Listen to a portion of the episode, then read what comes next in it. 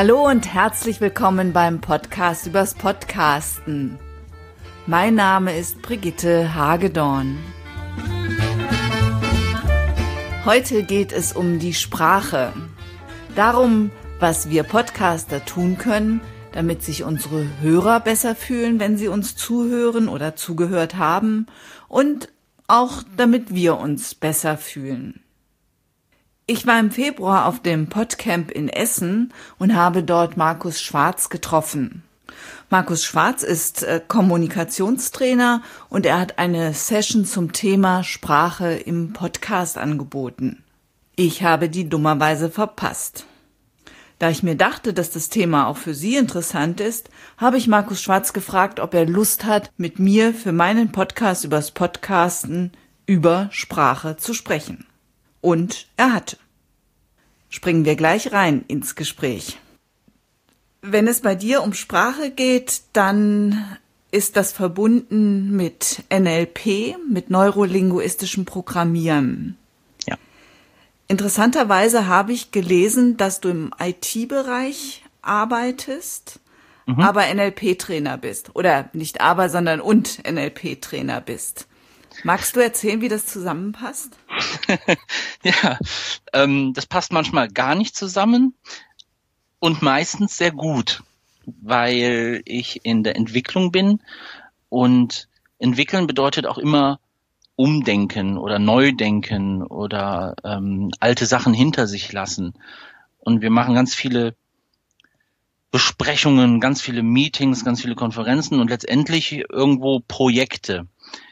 Und wenn man da mal schaut, woran Projekte scheitern, da gibt es also zum Beispiel vom Gunther Dück eine ganz klasse Aussage, Projekte scheitern, weil Menschen sich zanken. Und da kommt dann mein NLP oder ich mit Sprachverständnis und die anderen mit Sprachverständnis dem Projekt zugute. Weil man darf sich das nicht so vorstellen, dass ähm, ein Kommunikationstrainer wie ich den ganzen Tag mit offenen Ohren durch die Gegend läuft, um Leute zu verbessern oder um ständig zu sagen, wo man was besser machen könnte. Hier auch in einem Interview wirst du feststellen, werde ich ganz oft ähm oder hm oder irgendwas in, in Anführungsstrichen Ungünstiges, was Falsches machen, weil ich halt als erstes auch Mensch bin und nicht äh, nur den Kommunikationstrainer nach außen trage. So. Das beruhigt Aber mich sehr. Natürlich. Also es kommt immer genau dann zum Tragen, wenn es knirscht. Wenn ich also merke, oh, da ist Sand im Getriebe, da läuft die Kommunikation nicht einwandfrei, da könnten wir mehr oder optimaleres erreichen oder auch schneller. Ja, die meisten Zuhörer werden das kennen aus Besprechungen und Meetings, die sich manchmal ziehen wie Kaugummi und am Ende sagt man, Mensch, das hätte man in 15 Minuten tun können und so weiter und so fort. Und dann hilft es schon manchmal ähm, mit dem Hintergrund NLP und auch mit anderen Dingen, NLP ist die Basis, zu verstehen, wo es gerade hakt, was die Motivation ist oder welche Sprache ich jetzt optimaler anwende, damit mein Gegenüber zügiger ins Handeln kommt oder die Besprechung absagt oder was auch immer, keine Ahnung. Auf jeden Fall alle voranbringt. Das ist so die Motivation, die dahinter steckt. Und das gelingt mir ziemlich häufig, denke ich, ja. So von dem Feedback oder so, wie ich die Konferenzen erlebe, für mich, ähm, haben die sich verbessert. Ich will damit nicht sagen, dass es nur auf meinem Sprachvermögen oder auf meinen NLP-Ausbildung oder so basiert. Ähm, aber allein mein Empfinden ist besser geworden. Und äh, das ist für mich schon Motivation genug, es zu verbinden. Du hast in einer E-Mail ähm, geschrieben, also wir haben uns vor diesem Gespräch per E-Mail nochmal ausgetauscht mhm. und du hattest geschrieben, ich lernte meine Sprache optimaler einzusetzen. In der Zwischenzeit erreiche ich mit dem Was und Wie immer häufiger äh, deine Ziele. Also ja. meine Ziele hast du geschrieben. Ja. Kannst du genau. dafür ein Beispiel nennen? Auf jeden Fall. Also eins. Eins tausend, reicht. Eins reicht. Ne? Ähm, ja, das ist das Thema Feedback in, in, in der Tat. Früher ist es mir nicht so gut gelungen, Feedback an den Mann zu bringen und an die Frau.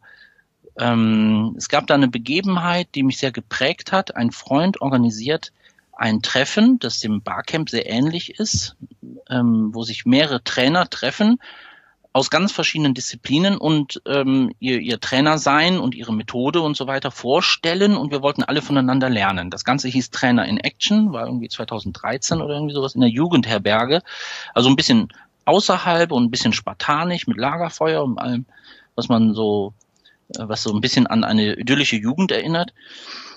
Und ähm, da waren die verschiedensten Leute, waren Antiaggressionstrainer, Ergotherapeuten, Erlebnispädagogen, Lehrer, Sozialarbeiter, Fotografen, ähm, Tiertherapeuten, also ganz, ganz bunt gemischt. Und jeder von denen hatte eine Session, die allerdings vorher geplant war, das war der Unterschied zum Barcamp, und hat es gezeigt. Das war ein tolles Wochenende, das war richtig gigantisch. Und beim Feedback habe ich es also geschafft, dass der Anti-Aggressionstrainer mich angebrüllt hat, ja, und der wollte mich sogar verhauen, hat er mir gesagt. Und das ist so ein Moment, wo du dann denkst, hm, ich wollte doch nur was Nettes sagen. Ich wollte doch nur alle voranbringen. Ich wollte doch ein Feedback geben, dass es beim nächsten Mal so noch schöner wird, als es jetzt schon war. Ja, und ähm, äh, das war eine Eskalationsstufe, die ich also nicht nochmal erleben wollte oder die einfach, weiß ich nicht, uns alle nicht wirklich weitergebracht hat. Und das ist heute ganz anders. Wenn ich heute Feedback gebe, denke ich sehr wohl darüber nach, wie es wirkt, in welchem Raum ich das gebe, mit was ich anfange, mit was ich aufhöre, ob ich es überhaupt gebe. Also so, so Themen wie ungefragtes Feedback ist so ganz, ganz groß bei mir immer. Ähm, ich erlebe, dass es viele Leute es geben oder, oder erhalten. Und ungefragtes Feedback ist so keine gute Basis in meiner Welt für, für irgendwie konstruktive Kritik. Also muss man immer gucken, ist das jetzt überhaupt angebracht? Und das ist einer der ganz großen Bereiche, ähm, die, wo mir MLP hilft. Ich finde das ganz schön, dass du selber eben jetzt auch nicht nur einfach eine Technik anwendest, sondern für dich selber, für dein Leben offenbar erfahren hast, dass dich das weiterbringt, dass sich das, ja, dass das dein Leben besser macht.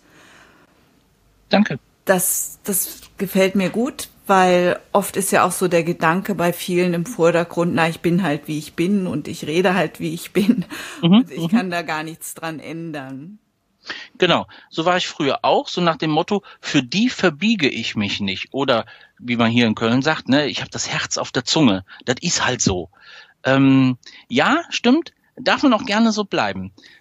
Wenn wenn, wenn, als ich dann merkte, ich möchte andere Ziele erreichen ich möchte schneller vorankommen und äh, manchmal ist es günstig, so zu reden und manchmal ist es günstig, so zu reden, dann ist das nicht ähm, gegen Authentizität, sondern es ist einfach zielgerichtet. Ich bleib ja immerhin noch Markus Schwarz. Und vielleicht glauben auch viele Menschen, dass Authentizität bedeutet, immer gleich zu sein. Also bei der einen Gruppe genau das gleiche zu sagen wie bei der anderen Gruppe. Und das habe ich für mich mittlerweile abgelegt, sondern ähm, gucke, dass die, die Absicht eine positive bleibt und äh, wir gemeinsam ein Ziel erreichen. Also eins der ganz großen Ziele für, für so ein Gespräch kann ja sein, äh, mein Gegenüber fühlt sich nach dem Gespräch besser als vorher. Egal für welches Gespräch. Ist jetzt einfach mal so ein Ziel, was ich mit mir rumtragen kann, was mich, mich selber dabei unterstützt, dass es positive Gespräche gibt. Das ist auf jeden Fall ein schönes Ziel. Ja. Was meinst du denn, was wir Podcaster nun besser machen könnten? Oder ja, damit wir uns nach einem Gespräch auch gut fühlen, nach einem Podcast und damit sich unsere Hörer vor allen Dingen besser fühlen. Gibt es da so bestimmte Dinge, die dir vielleicht auffallen, wenn du Podcasts hörst? Ja, also mir gefällt der Gedanke, zu sagen, was kann ich tun, damit der Zuhörer sich besser fühlt. Ähm, jeder Podcaster, das unterstelle ich jetzt einfach mal, hat ja eine Absicht mit seinem Podcast und die ist mindestens, ich habe Spaß dabei. So, wenn der Podcaster und die Podcasterin äh, schon mal Spaß dabei haben, ist es eine wichtige Grundlage und ein für mich Erfolgsgarant. Ähm, der Podcaster könnte aus meiner Sicht im Wesentlichen drei Dinge tun, die, die für ein noch besseres Gefühl sorgen. Das ist ähm, zum einen Sarkasmus und Zynismus weglassen. Das ist ein Ding,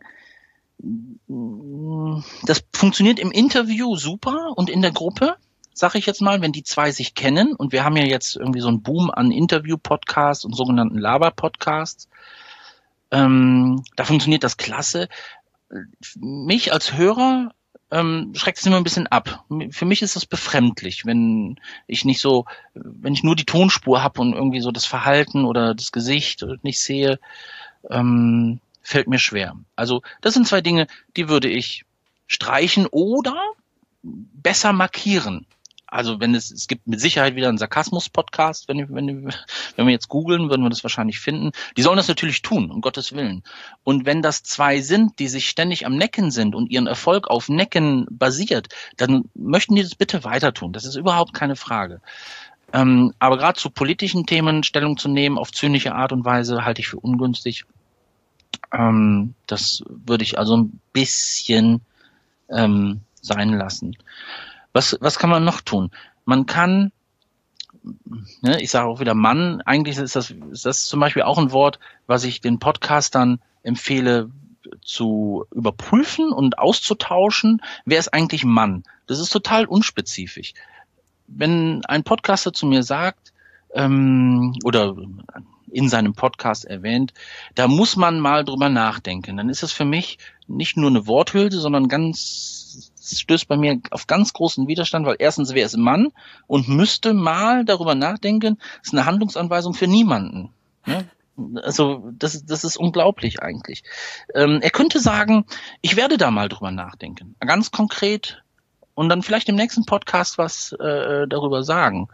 Ähm, aber einem Politiker oder der Politik zu sagen, da müssen die mal drüber nachdenken, das wäre mir zu unspezifisch. Also Mann auszutauschen ähm, und die, so, so Worthülsen auszutauschen, ähm, ist, glaube ich, eine gute Idee. Ähm, genau, nicht nur im Podcast, sondern allgemein im Sprechen. Ja, das stimmt. In meinem Leben ist das so. Also der, der Einstieg war das Wort aber das ich ähm, verändert habe in meinem Leben. Ähm, ich habe es mittlerweile wieder eingeführt, weil auch das Aber hat natürlich ein ganz ähm, eine ganz wichtige Funktion. Und wenn ich die Funktion haben möchte, dann verwende ich das natürlich. Also das Aber, kurz zur Erläuterung für den einen oder anderen Zuhörer, negiert das zuvor Gesagte. Ja? Ähm, in der Session wurde das zum Beispiel ganz deutlich mit diesem prominenten Beispiel, ich bin kein Nazi, aber. So. Es ist eine ganz üble Formulierung, die eigentlich es einem kalt den Rücken runterlaufen lässt. Ähm, äh, auch so Dinge wie, ich möchte dies und jenes erreichen, aber ich kann das nicht. Ne? Dieses, dieses Aber macht dieses Erreichen eigentlich total kaputt. Das auszutauschen gegen ein Und ist eine super Idee um dann festzustellen, und passt nicht immer. Und dann kann man das aber wieder in kleinen Schritten zurückholen, nämlich genau da, wo es passt. Ähm das, das aber finde ich auch ganz schwierig. Ich reagiere mittlerweile selber drauf, wenn ich es auch benutze. Es rutscht mhm. mir halt einfach oft so raus. Mhm. Und ich finde es ganz schwierig, eben, was du eingangs schon gesagt hast, bei Feedback. Mhm gebe viel Feedback, mhm. muss viel Feedback geben, wenn ich Kurse mhm. führe. Und da gibt es oft die Situation, also ich fange immer an mit einem positiven Feedback. Mhm. Und dann kommt dieses, aber die Aufnahme ist viel zu niedrig ausgesteuert. Ja, aber prüf mal für dich selbst, wenn, wenn du den Satz jetzt ganz simpel mit und formulierst, dass du sagst, du hast einen tollen Text vorbereitet und die Technik ist ein bisschen unter dem Niveau. Wo ist das Problem? Genau, nein, es ist kein Problem. Es funktioniert. Mhm. Oder ich mache es so, dass ich einfach einen Punkt mache mhm. und einen neuen Satz anfange. Dass mhm. ich eben sage, super, super Inhalt. Ja. Die Aufnahme könntest du etwas höher aussteuern. Also, dass ich dann gar kein Bindewort benutze. noch besser, noch besser. Wichtig an der Stelle ist für mich wieder, ähm, dass das nicht so künstlich wirken darf. Ne? Also ja. du merkst ja für dich selber, ob es dir leicht von der Lippe geht, leicht über die Lippe geht, oder ähm, ob es so auswendig äh, gelernt klingt. Das wird dein Gegenüber auch merken. Ja, klar. Ja, so gibt es ganz, ganz viele Facetten. Ähm, von, von der Sprache, worauf man achten darf, um irgendwie noch bessere Ergebnisse zu erzielen. Ne? Was mir auch bei dir auffällt, ist, dass du immer Mann und Frau sagst oder innen und mhm. nicht innen. Ich habe mal ein Seminar gegeben und habe auch das Thema Gendern angesprochen und war sehr erschrocken, wie negativ das gesehen wurde. Aha. Dass die das gar nicht, einfach gar nicht wollten. Naja, auch hier denke ich halt, es gibt nicht schwarz und weiß. Mir selber geht Gendern manchmal auf den Keks, weil ich aus der Generation komme, wo es sozusagen entwickelt wurde. Also meine Mama ist die, eine derjenigen gewesen, die für Gendern auf die Straße gegangen ist. Ich habe das also mit der Muttermilch quasi eingesogen. Mir muss also niemand mit Gleichberechtigung und so weiter kommen, weil ich lebe das oder ich bin damit groß geworden. Und es lässt sich feststellen, dass es immer noch einen Unterschied zum Beispiel in der Karriere von Männern und Frauen gibt. Ne? Repräsentationen von Frauen in Vorständen und so weiter und so fort, gibt es ja ganz große Abhandlungen drüber. Deswegen finde ich es schon wichtig, ähm, das wertzuschätzen und in der direkten Ansprache zum Beispiel äh, Hörer und Hörerinnen zu sagen. Ähm, oder wenn ich jetzt über dich sprechen würde, würde ich sagen, äh, Brigitte ist eine Podcasterin. Da würde ich nicht sagen, du bist ein Podcaster. Das ist, das ist für mich ganz klar, dass man ähm, das auch deutlich macht oder dass man da das richtige ähm, Wort für verwendet. Und das Übertreiben, ein ganzes Wort, ein ganzes Buch voller Gendering zu schreiben, das finde ich dann auch wieder übertrieben. Weil, wie gesagt, man muss mir eigentlich nicht mit Gleichberechtigung kommen. Mir geht es auch manchmal so, dass es dann ein bisschen zu viel wird. Zum Beispiel habe ich neulich gehört, man solle, wenn man eine, eine URL nennt, mit einem Bindestrich, ja. solle man Bindestrich sagen und nicht Minus. Aha. Weil Minus ein negativ konnotiert wird. Und da habe ich, ehrlich gesagt, da habe ich so ein bisschen gedacht, hä? Ja, da gibt's Witze drüber, ne? Äh, Weber-beckmann.de, zwei ganz tolle Klavierkabarettisten. Und ähm, Frau Weber fand es immer ganz lustig, dass es Minus Beckmann, der Klavier, der ähm, Pianist, heißt und sie somit ja weiß ich nicht, hat sie darüber Witze gemacht. Ähm, Sehe ich nicht so eng und auch nicht in allen Lebensbereichen. Man muss manchmal auch einfach die Kirche im Dorf lassen.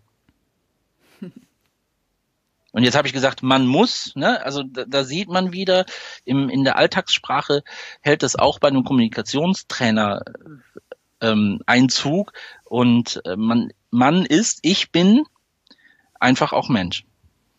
Ja, und manchmal weiß ja jeder ganz genau, wer dieses Mann jetzt ist. Genau. So, also dann könnte man auch sagen, die Leute, die Menschen oder. Richtig. Aber ich denke auch, man sollte sich da nicht, nicht verbiegen. Genau. Wie siehst du das in Podcasts mit der Anrede?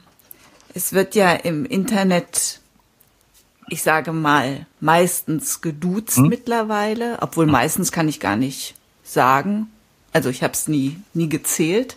Mhm. Es ist so, dass ich meine Hörer sieze, weil ich auch meine Kunden mhm. sieze mhm. und weil ich einfach alle fremden Leute sieze, wenn ich mich nicht in einem Rahmen befinde, wo ganz klar ist, hier wird sich geduzt. Mhm ich habe überhaupt nichts dagegen, wenn man mich duzt. Ich habe auch nichts dagegen, wenn man, wenn ein Podcaster oder eine Podcasterin mich duzen. Mhm. Aber manchmal ist das eben wirklich so ein, so ein fett gedrucktes Du. Weißt du, was ich meine? Was meinst du mit fett gedrucktes Du? Dass ich es übertrieben finde, wenn ich ständig so angeduzt werde. Okay. Mhm. Also das stimmt, dass manche Menschen das nicht auseinanderhalten können und äh, direkt auf diese Kumpelebene kommen, die vielleicht im Moment noch nicht angebracht ist. Das kann ich auch wahrnehmen. Ich finde es gut, wie das bei den Barcamps geschrieben ist. Ähm, da gilt das vorläufige Du. hat mal jemand gesagt. Das finde ich eigentlich total klasse. Somit ist klar, wir begegnen uns auf Augenhöhe und wir entscheiden nachher darüber, ob wir uns sympathisch sind, uns weiter duzen und man darf jederzeit sagen, ähm, ich bin übrigens Herr Doktor sowieso oder whatever. Das mag ich sehr gerne. Was, was ich glaube auch, was viele, was ich glaube, was viele verwechseln, ist eben dieses englische Du dass das daher vielleicht auch kommt. Und dort kann man wunderbar beim Zwiebelfisch, bei dieser Kolumne von Bastian Sick, nachlesen, wo das herkommt. Und in England heißt dieses ähm, You, es gibt es auch, gab es früher auch ein Su und das war ein Sie. Also dieses You, was wir in der heutigen amerikanischen englischen Sprache hören, ist eigentlich ein Sie.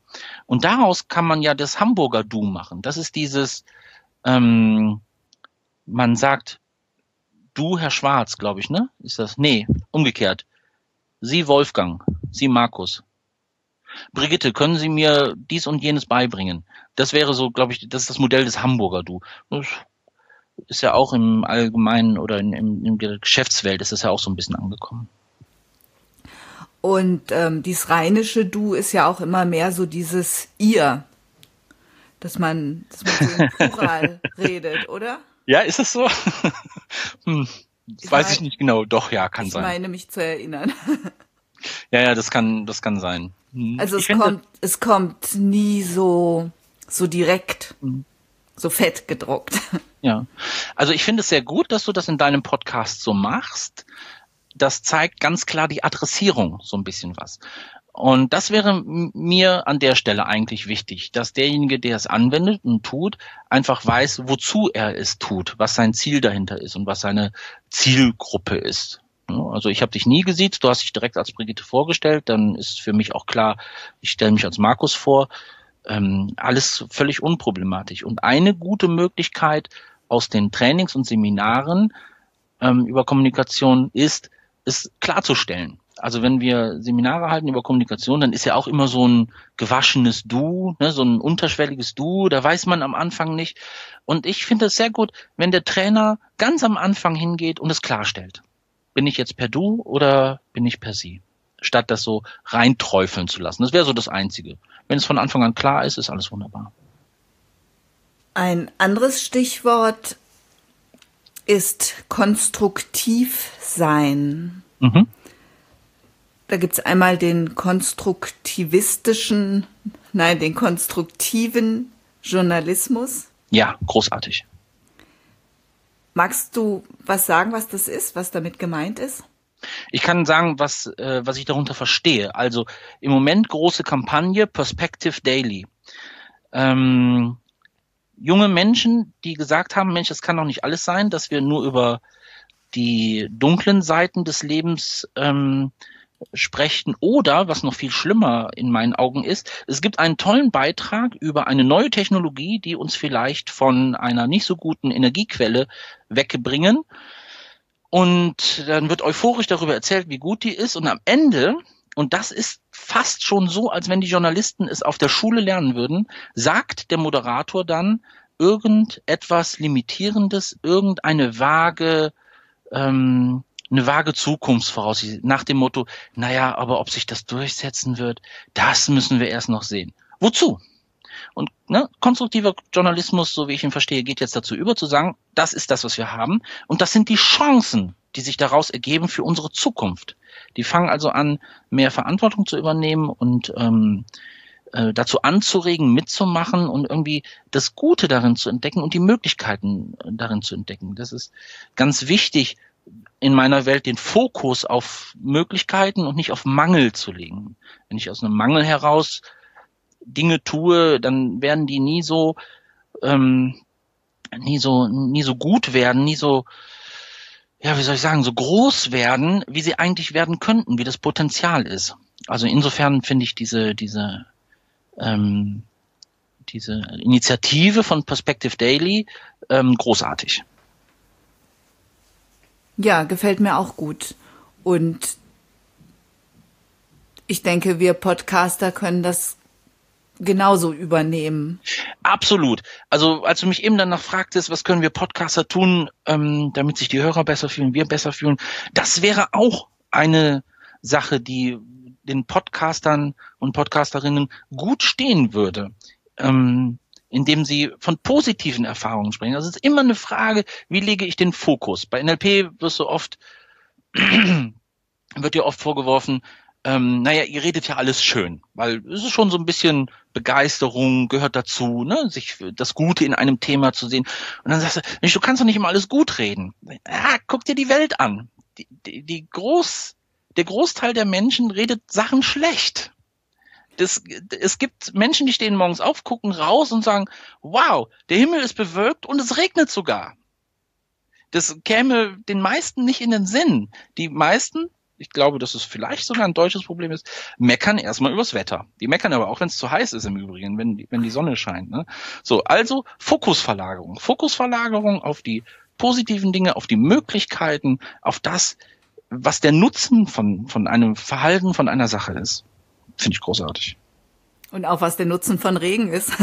Ja, natürlich, selbstverständlich. Ich sagte heute, das ist ja ein Klassiker, ja, der Kollege meckert wieder über das Wetter. Ich sage, hör mal, das ist großartig. Ich sagte, warum? Ich sage, die Natur braucht's. So was Simples, jeder weiß es, aber er verdrängt es, weil er selber nicht nass werden will. Hm. Okay. Wenn er so leben möchte, bitte. Ich nicht. Ich, ich mag auch Regen. Du organisierst mit Christian Mirza mir zwar, hm, mir wem? zwar wird auch so gesprochen, ja? Genau. Mhm. Ein Barcamp Kommunikation in Essen. ja, das machen wir. Warum lachst du jetzt? Ah, weil das, weil das ja so so ein toller ähm, Ausfluss aus dem ist. Ich bin gerade erst selber auf einem Barcamp gewesen das erste Mal und schon schwuppdiwupp mache ich ein eigenes. Das ist ähm, doch toll, oder? Ja, eben, genau. Also ich freue mich da auch wahnsinnig drüber. Das hat wahnsinnig schnell funktioniert in der Umsetzung. Ähm, was ich ein gutes Beispiel dafür ist, wenn du für was brennst äh, und wenn dein Herz da dran liegt, dann geht es auch schnell. Dann werden auch auf einmal Hindernisse überwunden, wo jeder andere sagt, das schaffst du nicht, das geht nicht, da musst du das noch denken. Nee, wir haben es geschafft. Also wir haben nach ähm, vier Wochen alles fertig gehabt. Wir wollten eigentlich letzte Woche ähm, uns mit Thorsten Runte treffen, dem Organisator des Podcamps und ihn fragen, was wir alles beachten müssen. So, jetzt haben wir uns mit ihm getroffen, aber nicht um ihn zu fragen, was wir beachten müssen, sondern nur um ihm zu sagen, dass wir fertig sind. Also das war, das war einfach ein tolles Erlebnis. Definitiv. Klasse. Aber ich habe dich unterbrochen, Entschuldigung. Nee, es ist, es ist toll und ich find's toll, dass, dass du so begeistert bist. ja, das Ding, das will ich, dass das, dass das, ich sag jetzt mal, ne, dass die Kuh fliegt. Ja, super. Ähm, du hast eine Session schon eingetragen zum Thema mhm. Feedback. Feedback ist ja jetzt für Podcaster nicht so das Ding, aber Podcaster könnten dort auch was lernen. Ja, sie könnten definitiv was lernen. In dem Moment, wo sie sich für professionelle Kommunikatoren halten ähm, und einen gewissen Anspruch an ihren eigenen Podcast haben, können sie da auf jeden Fall was lernen. Und bei dem Feedback ist für Podcaster eher nicht so das Thema, ähm, widerspreche ich dir. Die Session, die wir gehalten haben, ähm, war dreigeteilt. Wir haben Worte, Werte, Feedback. War so der Dreisprung, den wir gemacht haben und haben die Leute, die die Podcaster hier drin saßen, ja nachher gefragt, was hat euch am meisten gebracht? Und die sagten Feedback, das Thema Feedback. Es war sehr interessant für uns, weil das war am kleinsten ausgeplant. Und sie sagten, naja, es ist doch klar, die meisten von uns geben die ganze Sendung über Feedback, über ein Thema. Sie reden über eine Ausstellung, sie reden über eine neue Technik, sie reden über etwas, was gewesen ist. Sie geben die ganze Zeit Feedback. Auf der anderen Seite bekommen sie eine Menge Feedback, nämlich in den Kommentaren zu ihren Podcasts. Und da sind ja nicht nur nette Sachen dabei. Ähm, der eine erzählte, aber ich weiß nicht, ob das auf der Session war, irgendjemand war das, der erzählte über Taschen, er hatte Fototaschen ähm, getestet und fand eine Fototasche total toll. Und die ist auch toll. Und sie ist aus Leder. Und der erste Kommentar war, du Mörder. Ne? Wie kannst du, das war ein Vegetarier oder ein Veganer, der fand natürlich Ledertaschen nicht so toll. So, und jetzt geht es so ein bisschen darum, wie kann ich mich als Herausgeber, als der, der in der Öffentlichkeit steht, an der sich freiwillig dem aussetzt, auch ein wenig schützen dagegen, dass ich angemacht werde, unberechtigterweise oder berechtigterweise, je nachdem wie, aber dass ich es mir nicht so zum Herzen nehme, dass ich direkt den ganzen Podcast cancel, sondern dass ich es eben wieder konstruktiv mit einbauen kann. Wie kann ich damit umgehen? Da gibt's fantastische Techniken, ähm, die man quasi automatisch, die man, die der Podcaster automatisch lernt, wenn er darüber nachdenkt, wie gebe ich Feedback. Ne, also ich kann mal ganz kurz Ausblick geben, wenn du magst. Ja, gerne. Ähm, also für mich ist zum Beispiel so, dass das Vier-Ohren-Modell von Schulz von Thun dort eine wesentliche Rolle spielt. Vier-Ohren-Modell hat fast jeder schon mal gehört. Ne? Eine Nachricht besteht aus vier Ebenen, aus der Selbstoffenbarung, aus der Sachebene, aus, aus der Beziehungsebene. Und äh, jetzt fällt mir das vierte gerade nicht ein. Ähm, naja, be Beziehung, so. ja, bin zu nervös. Fällt Moment, mir Sachebene, Information? Genau, die Sach die Sachebene, die Beziehungsebene, die Selbstoffenbarung. Komisch, sonst komme ich nicht auf Selbstoffenbarung. Äh, mir fällt jetzt aber auch nicht ein, was fehlt. War doch vier Ohren, ne? Ja. Also vier waren es auf jeden Fall. Hast du was da, wo du schnell nachgucken Die Ohren, aber klar. so, was ist jetzt? So, Selbstoffenbarung, Beziehung, Appell. Der Appell, Appell. natürlich. Ne? Der Kaffee ist alle. Frau Schulz, der Kaffee ist alle. Ne? Frau Schulz, gesiezt, sagt was über die Beziehung aus. Ich gebe ihr den Appell, ähm, vielleicht Kaffee zu kochen. Könnte jetzt da drin stecken. Ähm, über diesen Appell, dass sie Kaffee kocht, sage ich was über die Beziehung aus. Ähm, die Sache, der Kaffee ist leer, ist nun mal jetzt einfach das ist Fakt. Der äh, könnte auf jeden Fall sein. Die Selbstoffenbarung ist, ich habe es gemerkt, aber ich habe keinen Bock, es zu, abzustellen. Ne? Das sind so, so die Dinge. Und ich glaube, dass diese, diese vier Ebenen beim Feedback auch eine ganz große Rolle spielen. Nämlich jemand, der mir Feedback gibt, sagt auch gleichzeitig was über sich und über, und, und über unsere Beziehung aus. Also Feedback darf ja im besten Fall ähm, auf Augenhöhe sein. Es sei denn, die Rolle ist klar, das ist der Lehrer und ich bin der Schüler oder der Lehrling. Ähm, ähm, aber ähm, achso, und ein Feedback beinhaltet auch immer den Appell, nämlich ändere das. So. Und wenn ich das als der Empfangende auseinanderklamüse und sage, okay, der hat mir das und jenes Feedback gegeben, zum Beispiel, meine Mikrofontechnik scheint noch nicht ausreichend zu sein, dann habe ich die Möglichkeit, das zu überprüfen ähm, das anzunehmen. Aber ich habe vor allen Dingen die Möglichkeit, die Nachricht auf diese vier Aspekte hin zu überprüfen. Und manchmal tut das dann gar nicht mehr so weh. Weißt du, wie ich meine? Ich weiß, wie du, wie du das meinst. Mhm.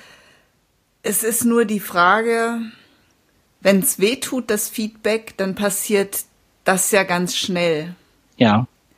Und dann ist der Schmerz sozusagen ist schon da und es braucht dann nochmal einen Schritt der Reflexion, um zu sagen, na gut, da hat der mich ja gar nicht gemeint. Genau, sowas in der Art. Mhm. Und dieser Impuls, der könnte ähm, trainiert werden. Ich mhm. glaube, dass der ähm, immer schneller kommt, also zumindest oder andersrum, der Impuls, sich beleidigt zu fühlen oder es nicht annehmen zu können oder so, wird immer geringer. Ähm, desto häufiger ich das übe und desto mehr ich in eine Art von Distanz gehe und wie ich zum Beispiel in eine Distanz gehe, in eine professionelle Distanz, das kann man zum Beispiel auch mal auf so einer äh, Session ähm, demonstrieren und zeigen. Und darüber hinaus ist Feedback eine der wichtigsten Feedback-Regeln. Soll ich die jetzt schon verraten oder soll ich die erst in der Session verraten? Ach, verrat sie doch hier schon mal. für mich, für mich, eine der wichtigsten Feedback-Regeln ist, Feedback bleibt zunächst unkommentiert. Das war für die äh, Podcaster in der Session auch neu. Ähm, aber man möge mal darüber nachdenken. Jemand sagt mir, der nimmt sich die Zeit im Falle von Kommentare schreiben. Man schreibt das ja nicht in drei Minuten, also zumindest die wenigsten Kommentare schreibt man in drei Minuten. Dann nimmt sich jemand die Zeit, vielleicht sogar eine halbe Stunde, um mir zu sagen, was ich aus seiner Sicht besser machen könnte. Dann ähm, schreibe ich ja auch nicht sofort, ja, aber das habe ich gemacht, weil, weil, weil, weil, weil. Und jemand, der mir mündliches Feedback gibt, ähm, der hat sich ja auch seine Gedanken dazu gemacht. Und ich finde, es eine Art von Wertschätzung, ähm, sich für Feedback zu bedanken und es unkommentiert im Raum stehen zu lassen, weil es ist die Meinung und das Empfinden und die Aussage des Feedbackgebers. Punkt. Da gibt's nichts dran zu rütteln. Wenn er das so empfunden hat, dann hat er das empfunden.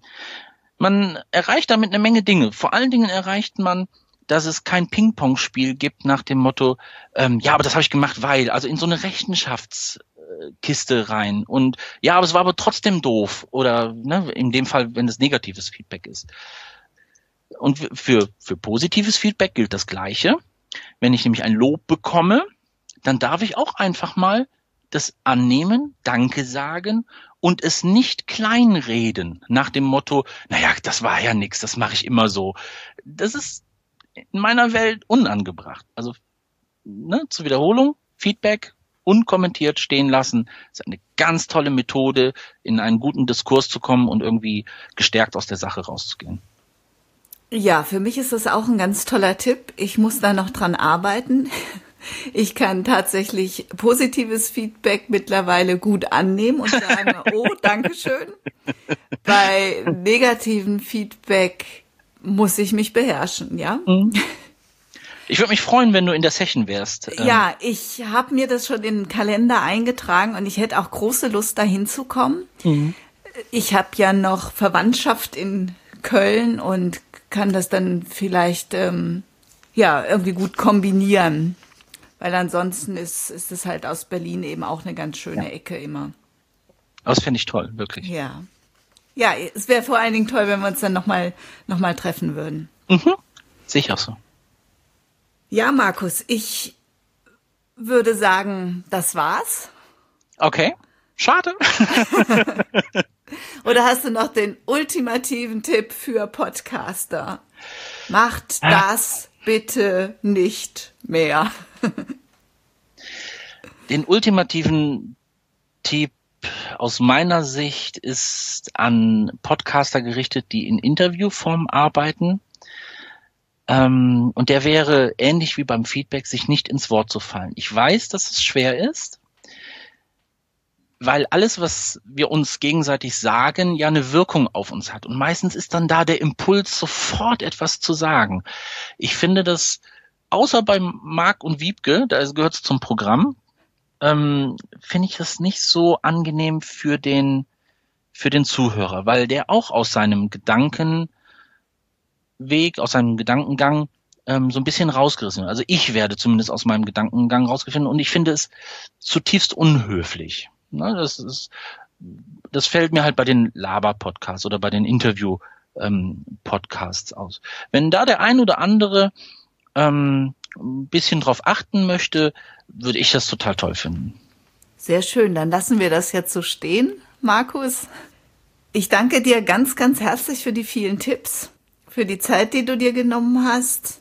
Und ja, ich würde mich freuen, wenn wir uns in Essen wiedersehen. Ja, sehr gerne. Ich danke dir für das Interesse. Und für mein erstes Offline, äh, Online-Interview. Wie praktisch so ein eigener Podcast. Hat man eine Veranstaltung versäumt, lädt man sich den Referenten einfach in seinen Podcast ein. Da diese Episode wieder etwas länger geworden ist, habe ich Kapitelmarken eingefügt. Die finden Sie auch in den Show Notes. Dort finden Sie auch den Link zum Barcamp von Markus Schwarz und Christian Mirzwa. www.barcamp-kommunikation.de Markus und ich haben übrigens darüber nachgedacht, dass wir gemeinsam eine kleine Podcast-Serie über Sprache im Podcast machen wollen. Ist das interessant für Sie? Dann senden Sie mir doch eine Nachricht. Gerne in den Kommentaren über meine Speakpipe oder schicken Sie mir einfach eine E-Mail an hagedorn.audiobeiträge.de. Ich freue mich auf jeden Fall, wenn Sie nächstes Mal wieder dabei sind. Eine gute Zeit bis dahin wünscht Ihnen Brigitte Hagedorn.